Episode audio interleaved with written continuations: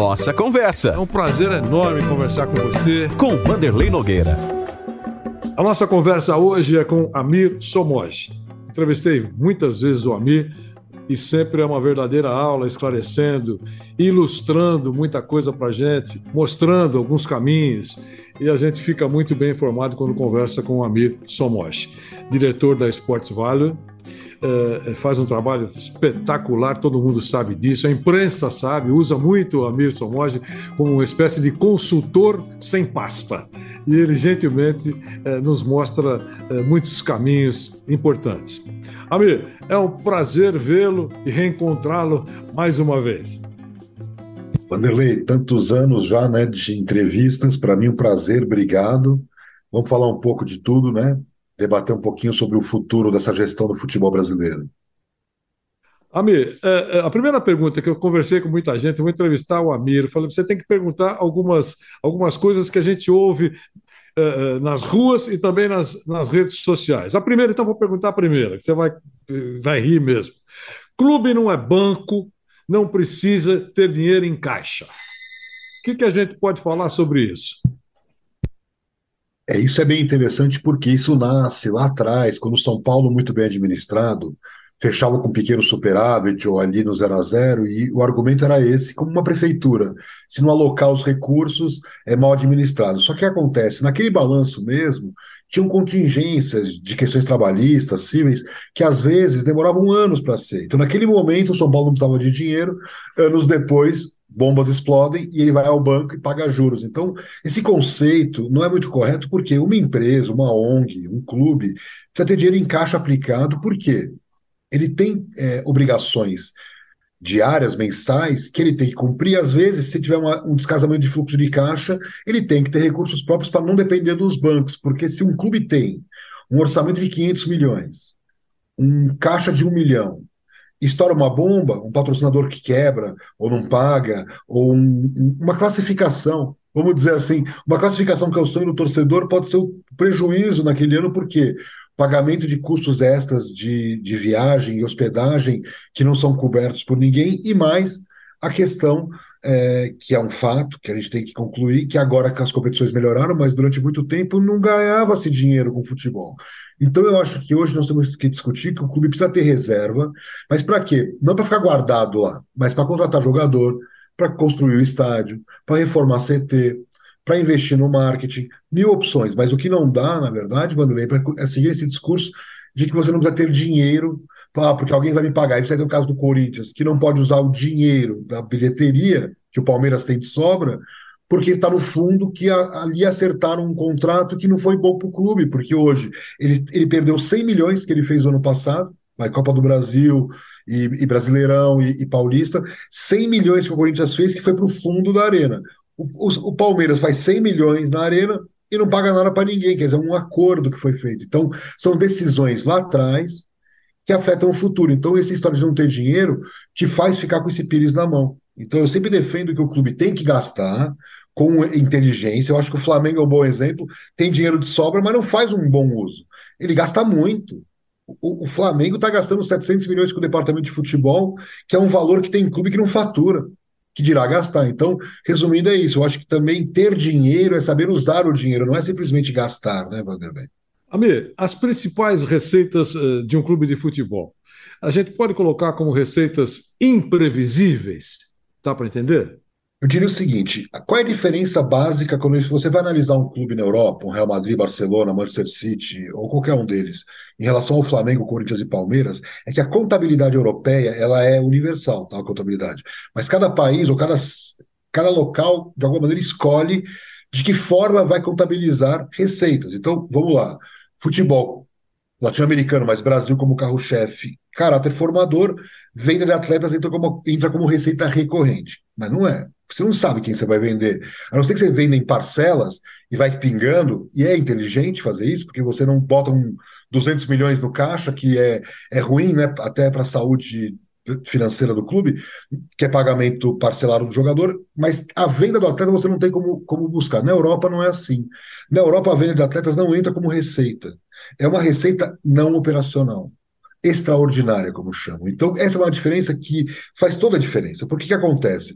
Hoje, um clube sabe que ele não tem dinheiro, ou ele vai vender o atleta, ou ele vai no banco. Essa é a estratégia de gestão que o clube tem.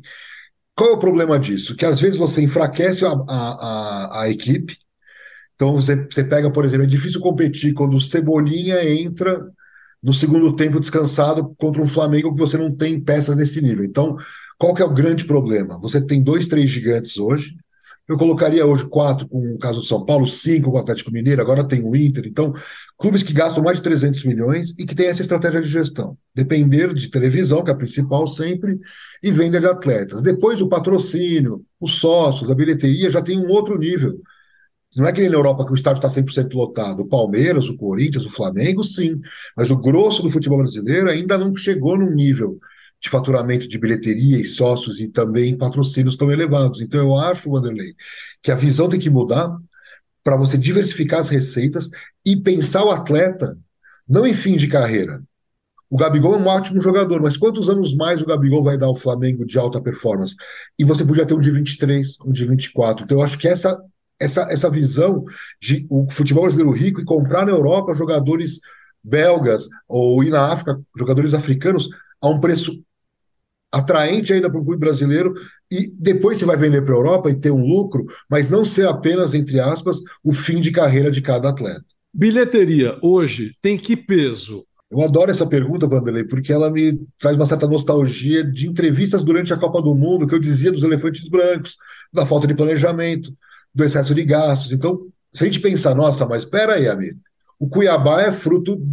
Eu faço aqui a meia culpa. O Cuiabá é verdade. O Cuiabá é fruto desse, desse legado de Copa do Mundo. Fortaleza cresceu graças a um estádio enorme. Então, os estádios onde os clubes souberam explorar, o próprio Flamengo, não era ninguém antes da Copa do Mundo, estava jogando em volta redonda, e hoje é uma potência de match day, assim dizer. Então, a, a, infraestrutura que foi gasta hoje, a valores de hoje, é superior a 5 bilhões de reais, sem contar o Grêmio e Palmeiras e, Atlet e América. Estou falando só da Copa do Mundo valores que passaram na época de 4 bi, que hoje é muito mais, e esses valores, eles não canalizaram um índice que eu tenho aqui comigo, que é a participação da bilheteria sobre o total. Antes da Copa do Mundo, era 7%. Depois de tudo isso, hoje, 8%. Por quê? Porque tem uma canibalização com o sócio torcedor, então a gente olha somado. Quando você soma sócio torcedor e bilheteria, dá um número de 1,1 bi mas a bilheteria, o estádio não está lotado. Basta olhar o índice de ocupação, tirando jogos grandes, ou um São Paulo que tem um preço mais atrativo, e Palmeiras e Corinthians, Flamengo, com os demais o estádio está vazio. Então tem um erro aí de preço. O público comum, um cidadão comum que não vai ser sócio, não vai a um jogo que custa 250 reais contra um time pequeno, né? Que é, muitas vezes esse é o preço. Então, eu sinto que falta tem um erro de gestão aí da bilheteria para agrupar, na minha opinião, jovens torcedores de classe baixa que hoje não têm acesso a entretenimento, que poderiam ter um projeto social, já que os clubes têm. CT, que é terreno da prefeitura, lei de incentivo para fazer CT, que desse pelo menos ingresso grátis, não popular, grátis para torcedores mirins de escolas públicas, por exemplo. Então, tem a van, tem o lanche, tem que bancar via lei de incentivo. Eu tenho ouvido muito isso, Vanderlei, que os clubes no mundo são muito inteirados com essa questão social. Então, peraí, eu sou entretenimento puro para aquela criança, aquele lanche, aquele jogo, não importa quanto foi, contra quem é. É isso que os clubes não entenderam, o seu papel social. Então tem muito dinheiro que os clubes recebem, vamos dizer assim, por órgãos públicos ou por projetos incentivados, e eles poderiam dar, já que uma parte do estádio está vazio. Então, isso bomba em rede social, isso agrada patrocinador, então é a falta de criatividade, que a gente sempre conversou sobre isso. A bilheteria não pode estar apartado do marketing esportivo. A bilheteria é marketing esportivo, como patrocínio, licenciamento. Então, eu acho que tem uma nova visão de marketing esportivo que o Brasil tem que criar para gerar muito mais valor e receita. Amir, liga. Eu sei que é um assunto que você conhece também e, e, se aprofundou. É só discussão até agora. Você acha que vai chegar o dia que os clubes vão perceber que juntos eles podem faturar mais né, a, a, a, rivalidade, a briga pela vitória fica no campo, mas fora, se eles pensarem mais ou menos com a mesma, com a mesma trilha, eles vão faturar para valer. E a ideia de duas ligas é, é, é rumo ao fracasso, que é que você pensa? O tema Liga é bem, bem complexo na sua natureza. Quando vem para o Brasil, a jabuticaba se transforma em algo inexplicável para um estrangeiro. Mas, tentando trazer para o nosso mundo, é assim: a Clube dos 13, que vem de uma história, de uma Copa União, pensando na união dos clubes, trazia, na verdade, eu não quero nada, eu só quero o direito de transmissão. CBF, faça tudo. É o, é o é, como é que eu falo? É o inimigo amigo. Eu falo, olha, eu só quero ficar com o filé mignon, que era o direito de transmissão, e aquele Clube dos 13 com salários na babesca, aquela coisa toda. Então, a implosão do Clube dos 13 é por ele mesmo. Porque se o Clube dos 13 tivesse sido uma liga, nós nem teríamos essa discussão, nós seríamos uma Premier League, vamos dizer assim.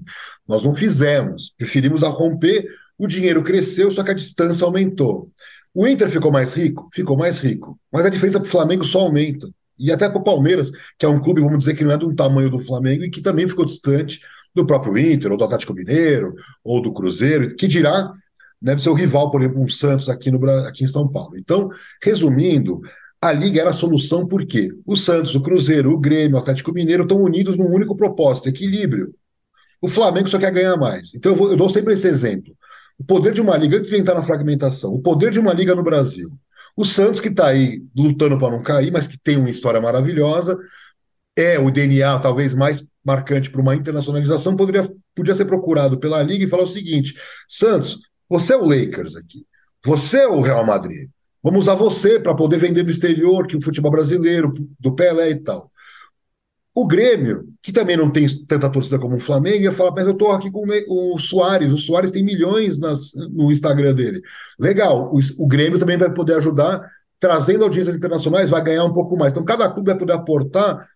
Eu penso muito na Fiesp. Lá você tem os inimigos, né, os concorrentes sentados à mesa discutindo. A Febraban, os inimigos, entre aspas, né, concorrentes, sentados à mesa, por quê? Tirando a parte de concorrência de cliente, o resto me interessa para todo mundo igual do doping, da STJD, arbitragem. Então não faz é pirataria, não faz sentido desunião. Então, falaram tudo isso, o que, que virou o Brasil? O Brasil virou um grande clube dos três em dois blocos: o bloco da XP e o bloco do BTG Pactual. Só para o pessoal entender, são bancos que têm trilhões de ativos. Eles poderiam comprar o futebol brasileiro. O BTG sozinho podia chegar para os clubes e falar: vem cá, amigão, eu acredito nisso, eu vou comprar. Mas nem ele acredita, por quê? Porque é muito complexo porque as federações, porque a CBF, porque N fatores, o calendário. Mas o mercado está evoluindo.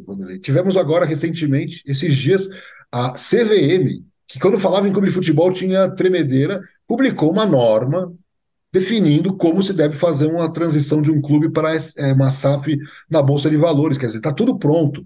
Qual é o problema? Os nossos mercados e nossos dirigentes não se prepararam, Wanderlei. Então, voltando, o direito de transmissão é a única receita garantida e ela é colocada nos, nos empréstimos. Qual é a diferença desse empréstimo, entre aspas, que está sendo feito? Porque são 50 anos, Vanderlei. Em 50 anos, não sei se eu vou estar aqui, mas assim, minha filha, os netos, vão estar assistindo futebol no meio da sala com holografia pelo celular, pela conta do celular.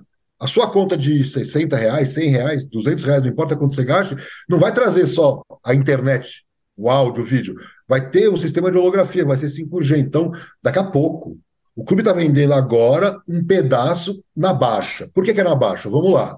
Aquilo tem Paulistão, Carioca, Mineiro, Copa do Brasil, Brasileirão, é o Brasileirão e Libertadores Sul-Americana para quem joga. Então, o valor real não é aquele. O valor real bem trabalhado, com calendário, promoção da competição, direitos internacionais, aquilo que vão fazer, os clubes poderiam fazer, mas voltando, talvez não tenha capacidade gerencial para isso. Então, mas eu até brinco, falo isso, falei isso numa live recente. A presidente do Palmeiras é tão rica que ela podia fechar um hotel, colocar os 40 clubes da Série A e B, fazer um documento de uma liga como o da NBA, como o da La Liga, que o próprio Ronaldo tem um podcast aí que o Ronaldo ele comentou que não acreditava na liga, porque trouxeram o cara da La Liga, que foi o cara que conseguiu organizar a guerra com o Barcelona e Real Madrid, o exemplo que deu certo, e outros clubes estão agora dobrando o faturamento. Aí eles venderam na altíssima. Quando bateu no teto, Vanderlei, a La Liga vendeu para aquele CVC Corp um 20%. No altíssimo, num valor astronômico. Agora nós estamos vendendo a preço de banana.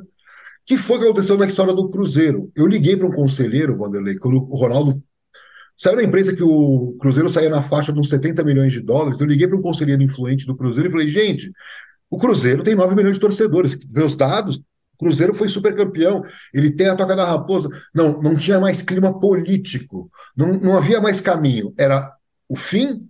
O Ronaldo, ok, mas o futebol brasileiro está chegando a esse ponto? Ainda não. Por quê? Quando eu olho o caixa da CBF, você sabe que eu adoro olhar os balanços da CBF com lupa. Tem lá o dinheiro, tem quase 800 milhões, Vanderlei. Enquanto tem clube com um milhão em caixa, tem 800 milhões da CBF, porque a CBF ela recebe todos os bônus sem ônus, vamos dizer assim. Ela não tem o custo de formar jogador, pagar categoria de base. Ela tem um custo de manutenção daquela sede dela, que é enorme, é custoso. Vender os aviões, eu até tinha escrito recentemente dos aviões da CBF, que eu, que eu olhei lá no balanço.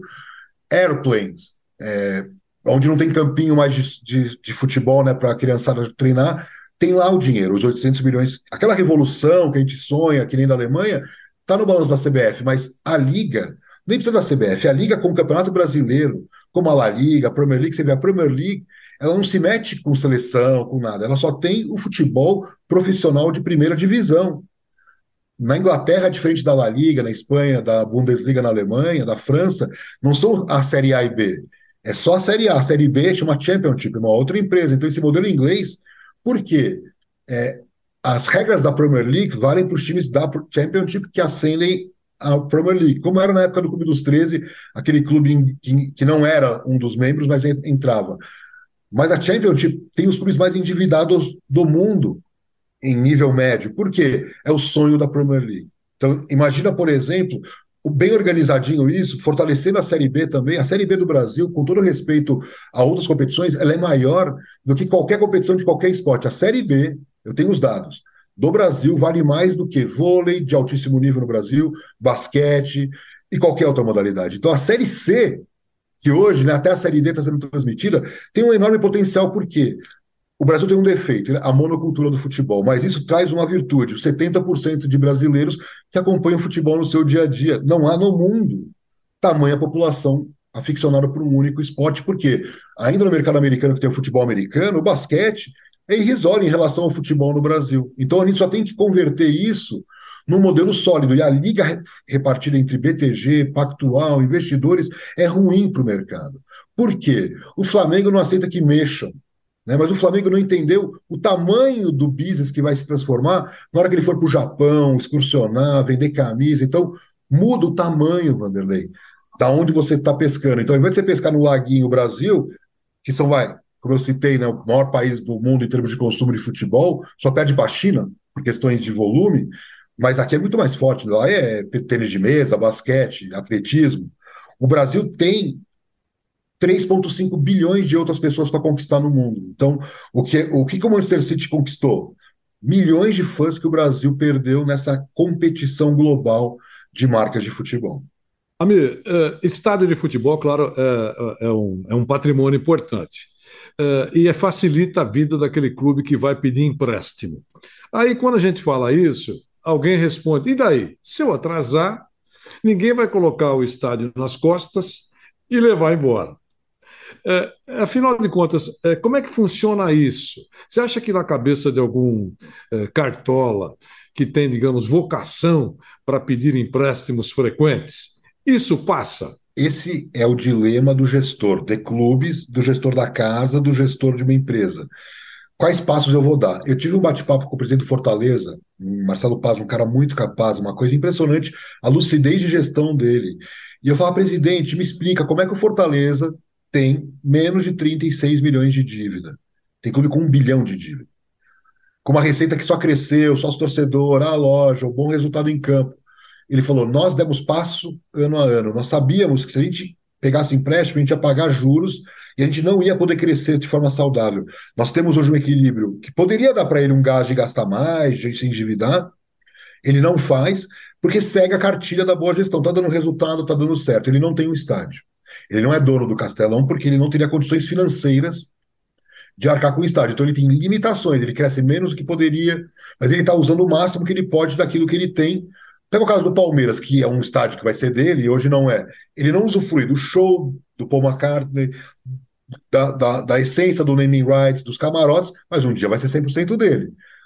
Isso todo clube tem que se preocupar. Então, é o, é o famoso o dilema do, daquela pessoa que mora de aluguel e quer para casa própria.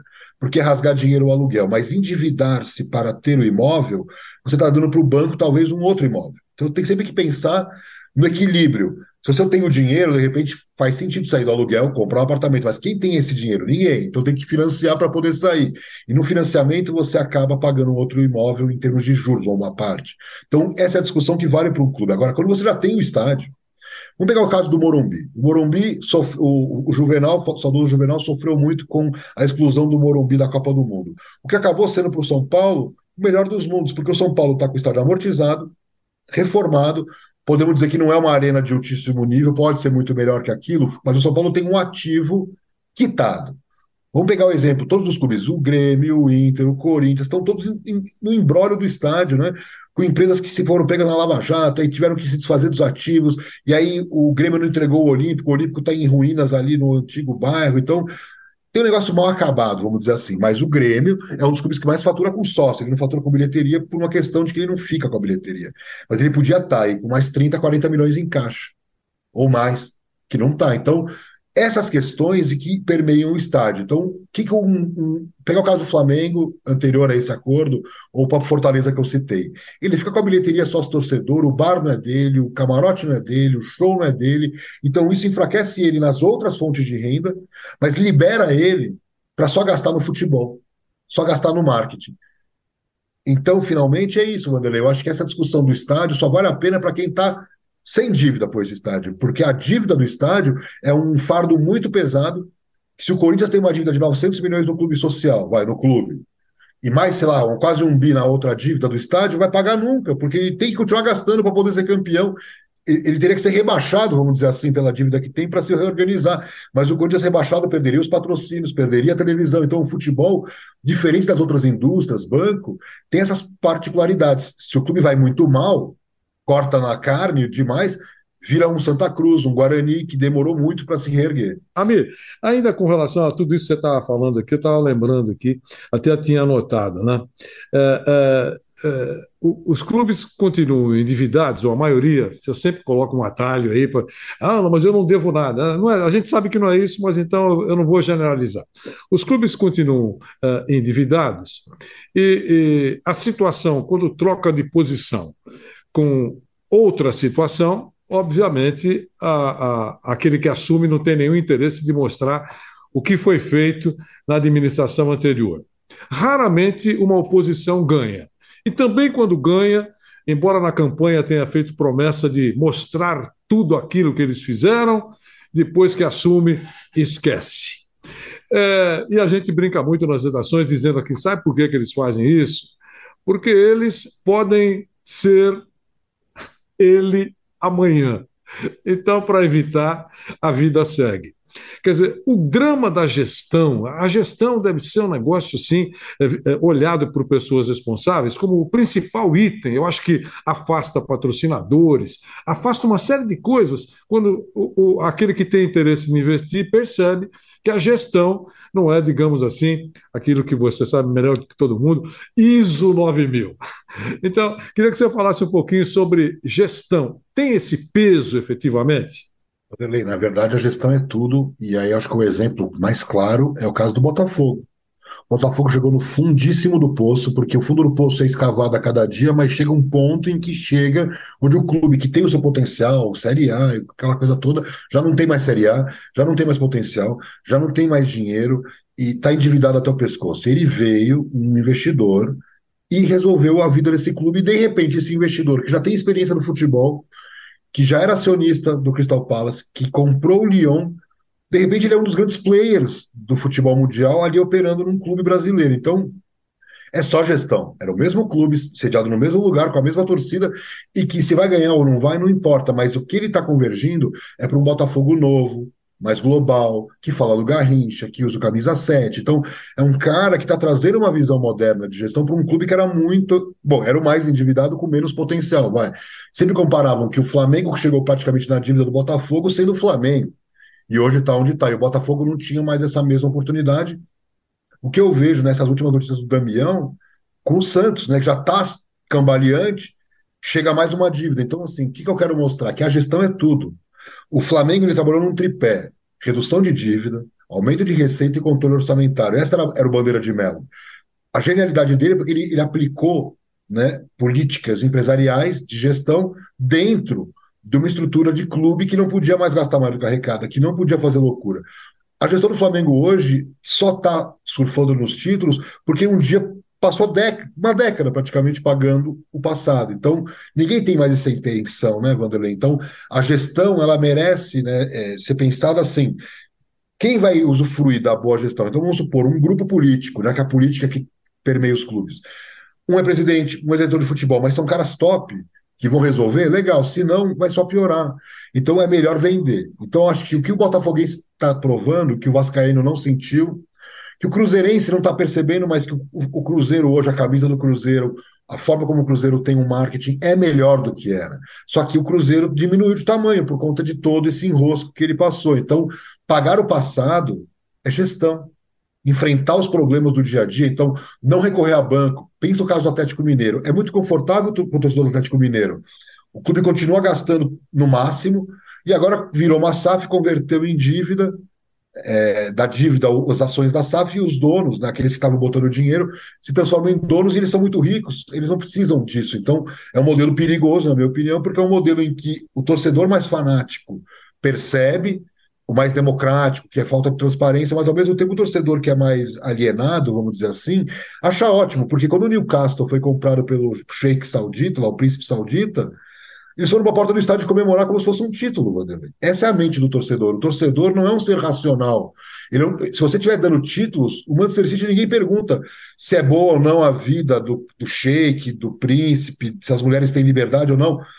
É isso, é uma tristeza, mas o futebol é um pouco hipócrita, porque a bola entrando, o futebol construído através de resultado, é um futebol que você não tem como derrubar um presidente ou mudar uma gestão. Então, eu sinto que também o que o Textor consegue é provar que é possível um doente terminal e com boa gestão dar resultado no curto prazo. Agora, se isso vai dar resultado no longo prazo, eu estou muito curioso com o balanço, porque vamos supor que o balanço do, do Botafogo venha 350 milhões de faturamento e 800 de gasto, por exemplo. 700 de gasto. Aí não dá. A gente vai voltar aqui, né, Vanderlei? Pô, mas com 800 milhões de gasto, qualquer um. Então, tem que ver, porque não tem controle. O que a Crefisa paga para o Palmeiras é mais do que o, o BRB paga para o Flamengo. Pode, pode, não tem, não tem lei. Ah, mas a MRV trocou terreno no shopping por naming rights de estádio que estava alimentando a, a, o orçamento do futebol. Pode? Pode, não tem lei. Onde não tem lei, pode, não é assim que funciona. Então, o que falta é que a CBF não se preocupou com o fair play financeiro, não tem uma liga, e se tiver um grupo separado, vamos lá, Atlético Mineiro de um lado e, sei lá, Inter do outro, qual é a regra que vale? De gestão. Não vale, porque cada um é parte de um grupo separado, cada um faz o que bem entender com o seu dinheiro. Então, isso não existe. Mas é falta de confiança, Vanderlei. Então, vamos lá. A gente está exigindo dos clubes, só para fechar, uma visão comunitária, que eu já vivi isso várias vezes. Dentro do seu condomínio, você não consegue. Não unanimidade, você não consegue adesões para uma mudança, para algo pensado, não. Porque cada um está muito preocupado aonde? Com o seu próprio umbigo. O brasileiro está muito preocupado com o seu próprio umbigo. Aí o dirigente é o quê? É um brasileiro. Então a gente está cobrando uma é, visão sueca, dinamarquesa, finlandesa para a sociedade brasileira nos clubes, onde, na verdade, vamos falar entre nós, é onde todas as pessoas, de alguma maneira, desagam as suas infelicidades. O time é, é o último bastião da felicidade do homem, vamos dizer assim. Então, essa paixão desenfreada também o cega. Então, hoje, o torcedor que tiver, que nem o Botafoguense, se alguém perguntar para ele, você está preocupado com a gestão do Botafogo? Não, agora está em boas mãos, entendeu? Mas venderam um clube centenário a preço de banana, mas por quê? Por acreditar que esse investimento de longo prazo do Textor vai transformar o Botafogo numa potência que pode até transformar, porque se ele vai ser campeão brasileiro com os maiores índices estatísticos, vai ficar na história do futebol brasileiro, né? Então, o que, que eu sinto, Vanderlei? Eu acho que a SAF traz uma segurança para o investidor fazer aquele negócio e o torcedor fica meio ressabiado no início, mas se o time começar a ficar para trás, ele muda rapidamente. Eu acho, é, resumindo a minha fala, que o Corinthians, dos gigantes do futebol brasileiro, passou primeiro a virar uma SAF nos moldes do Botafogo, Atlético Mineiro. Estou falando dos Flamengo, São Paulo, Palmeiras, Corinthians, porque o Corinthians vai chegar num ponto, porque o Corinthians nunca vai ter a receita de bilheteria, né, Vanderlei? Nunca vai passar o resto da vida pagando uma dívida que vai ser atualizada monetariamente, então nunca tem fim. É o famoso cheque especial que você vai tentar pagar e quando você vai ver, tem que renegociar a dívida. Então, o Corinthians não tem outra escapatória, e aí, de fazer um trabalho bem feito para poder resolver essa pendência do estádio, ingressar 100 milhões no orçamento, né, e resolver a questão do estádio com outras ferramentas. Então, fundo imobiliário, é, transformar os empréstimos né, em, em algo que seja viável para o clube sobreviver, porque senão o Flamengo, que faturava metade do Corinthians, hoje gasta o dobro. Fatura muito mais que o dobro. E gasta o dobro. Vanderlei. Hoje o Corinthians, em termos recorrentes, sem venda de atleta, está gastando a metade do Flamengo. Não dá. Quer dizer, como é que pode? Não são clubes tão distantes de torcida. Então, é a gestão. Então, resumindo, é isso. A gestão coloca o Atlético Paranense no topo e o Curitiba embaixo, o Flamengo no topo, o Corinthians e o Vasco, né, que é o que seria o rival do, do Flamengo embaixo. É pura gestão. Não é só marca, torcida. É como você administra o negócio para que esse dinheiro entre e você saiba usar esse dinheiro. Porque, como eu falei no início, o Barcelona foi o primeiro clube do mundo a atingir um bilhão de euros de orçamento, né, entre venda de atletas e o seu orçamento de operação. Ele fez tanta besteira com o dinheiro, tanta besteira com o dinheiro do Neymar, que era melhor não ter vendido. Ter ficado o Neymar. Para o Neymar também, mas o Neymar ganhou muito dinheiro, né? No PSG, não dá nem para comparar. Mas assim, efetivamente foi pura má gestão. O Barcelona provou. Ele recebeu 222 milhões de euros, aí comprou o Coutinho, o, Dembele, não sei mais quantos jogadores, e dali veio a derrocada. Então, pura gestão. É um bom exemplo de fora para mostrar que não é só coisa de Brasil. Amir, como é que você viu esse, essa implosão? Messi chegando em Miami e mudando o status do Lanterna, que agora ocupa espaço. É, eu tenho estudado muito MLS e falo, para quem não conhece muito do futebol soccer lá, eles são hoje 30 times e nós somos 20 na Série A, então em termos de faturamento eles já são maiores que nós. Eles já faturam mais com marketing que nós. Isso sem o Messi, tá? Com o Messi, então, meu Deus. E faturam mais em estádio, que eles chamam de game day. Porque o modelo americano é de lotação máxima, cerveja, hambúrguer, hot dog, e aí o faturamento cresce, porque é um faturamento ilimitado, já que são muitos serviços. Hoje a televisão paga uma merreca. A Apple TV paga 250 milhões de dólares para todos os times. Eles pegam 250 milhões de dólares, vai um pouco mais de um bi de reais, e dividem em 30 times. Então é um valor muito baixo. Quando eles resolveram a questão da TV, e o Messi é um integrante que, assim como aconteceu com o Beckham, e não dá para comparar o Beckham. Nós estamos falando do Beckham, que é um jogador bom, marketing mais bom, para um Messi que não precisa fazer nada, porque o produto dele se chama futebol. É isso, pode olhar.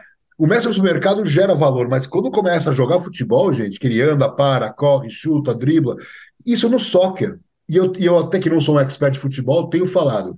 O Messi sem marcação, gente, ele vai jogar até os 100 anos. Porque as marcações que dão é, no futebol europeu contra o Messi é para tentar aniquilar, porque cada segundo dele é um risco. Agora, lá na MLS, jogando solto, livre, com respeito, né, que o adversário tem por ele, vai ser show todo ano. Então, assim, as minhas contas são, são assim. A MLS não vai permitir que esse Inter Miami se transforme numa potência tipo o Manchester City. Não dá. Tem esse equilíbrio. Mas o que está acontecendo é que ele tem um jogador tão potente que nem o dono mais motivado, com todas as análises que ele fez, imaginava que o Messi corresponderia. Então, primeiro, o Messi está no lugar errado, podia estar tá jogando no, na Premier League, no Bayern de Munique, sei lá. Mas ele optou para parar de tomar butinada e quer jogar futebol, arte, e ele está fazendo a trajetória do Pelé. Quem não está percebendo isso é muito ingênuo, porque ele estuda, os experts ali que trabalham para ele, estuda. Ali tem na mesa Arábia Saudita, Estados Unidos, é, time europeu de segunda linha, sei lá. Não. Estados Unidos, vou fazer que nem o Pelé, porque o Pelé fez a parte dele. Vamos lá, Vanderlei. O Pelé fez a parte dele, chamou todos os amigos dele, que é o que o Messi está fazendo, que é para o desespero dos gremistas, mas está chamando os amigos para, enfim, todos encerrar a carreira na Copa de 2026 na meca do marketing esportivo, vamos dizer assim. Então, o que, o Messi está colhendo? Que eu vi um vídeo da Lais, que é patrocinadora dele. A Lais está falando em americanês, vamos dizer assim, para o americano entender quem é o Messi. O americano fala: opa, nós gostamos dessas coisas de super astros, né, que são incríveis, como o Tom Brady, como o Michael Jordan. E o Messi é o Michael Jordan hoje. Eu até vi uma piada no Instagram esses dias que, assim, a diferença do Cristiano para o Messi é que o Cristiano é comparado ao Messi e o Messi é comparado a Maradona e Pelé. É isso, é isso que se transformou, porque o americano ele sabe cultuar ídolos. A camisa do Messi, essa camisa rosa, que alguém pode discutir a cor, mas é a cor do time antes do Messi chegar. A marca que criaram para o Messi no, no Miami nunca viu o Barcelona fazer isso. O PSG não fez isso. todo um aparato de marketing. É uma cidade que nasceu para o soccer, é uma região ali hispana e brasileira, então tem muito potencial. E vamos lá, com esse futebol aí, ele pode ser campeão do mundo em 2026 lá, o que ninguém conseguiu construir esse storytelling. Então eu vejo, os números são impressionantes. Me dá um pouco de pena, porque eu assisto MLS, como eu assisti alguns jogos da Liga Árabe, lá da Arábia Saudita, não dá para comparar com o que está acontecendo no Manchester City hoje. Então eu queria o Messi jogando esse futebol, mas eu também entendo que com o dinheiro que oferecem, com a idade que já tem, concentração, treino duro é, jogo muito duro, temporada é, destruidora, né? Uma temporada europeia hoje, para um jogador como o Messi ganhando o que ele ganharia. Então eu vejo também que os jogadores querem ganhar muito e jogar menos, né? Ou sofrer menos. E o, o caso do Neymar que saiu na internet as exigências do Neymar para assinar com o Al ganhando 100 milhões de dólares. Então, é isso. Por que, que ele vai ficar tomando botinada de jogador alemão numa Champions League, né, ou de um inglês, se ele pode ter a vida boa lá né, na Arábia Saudita ou em Miami? Então, essas ligas descentralizadas, fora do controle europeu, elas têm muito mais dinheiro. Né? Hoje a MLS, em termos práticos, só não fatura porque não tem hoje valor. Eu acho que o Messi é esse Michael Jordan, né? É esse jogador estelar que vai carregar nas costas. Tudo que a NBA é hoje deve muito ao Michael Jordan, que era um momento de incerteza, né? E veio um nome que veio a ser o Pelé, vamos dizer assim, do basquete, né? Mostrando o tamanho do Pelé, porque quando o Pelé morreu eu escrevi sobre isso, né? Ele é tão grande que todo mundo é um Pelé, né? O caso do Pelé Michael Jordan. Então, o que eu sinto é que nós nunca soubemos, soubemos trabalhar os nossos ídolos, voltando ao Santos, ou, ou outros ídolos né, de vários times do Brasil, são esquecidos. Não são tratados como é, no caso americano, geração de receita, porque assim, a mesa que tem um ídolo, né, um ingresso, um jantar, vale mais do que três comuns. Isso é tão óbvio, é o capitalismo americano. Então vamos, vamos, a gente cria o hall da fama, a gente cultua os ídolos e depois a gente fatura vendendo jantares, 5 mil dólares para empresários que querem ter uma foto com o ídolo. Então a gente não tem. Esse jogador está passando fome muitas vezes e podia render para ele, jogador, obviamente, mas principalmente para o mercado do marketing esportivo. Né? Então eu sinto que quem é esquecido né, no passado é, acaba virando parte dos vídeos, monetizações e curtidas, e o jogador mesmo, muitas vezes, que tem a imagem ali exposta, não está recebendo nada com isso. Né? Eu sei que um dos seus amores é NBA. Mas, meu caro Amir, um grande abraço para você. Foi ótimo mais, mais uma vez essa conversa. Você sempre nos esclarece, tem uma visão de mercado muito especial e que orienta muita gente, orienta clubes, inclusive, aqueles que seguem aquelas recomendações. Uh, uh, abraçam a sua consultoria. Eu, eu, sei que não é muito fácil, porque mudar rumos né, para aquelas coisas que estão, digamos, tão arraigadas é muito difícil, mas de qualquer maneira, alguém está apontando a, a, a, o caminho. Se seguir, é livre-arbítrio. Se seguir, tudo bem, se não seguir, nós vamos continuar uh, vivendo alguns momentos de dificuldade. Por tudo que você fala, a gente fica tendo a certeza que, em relação, por exemplo, acho que você é até otimista, por exemplo, da administração dos clubes ingleses, nós estamos duas gerações atrasados. Eu não sei se eu estou sendo otimista, mas duas gerações, e mesmo assim, começando hoje.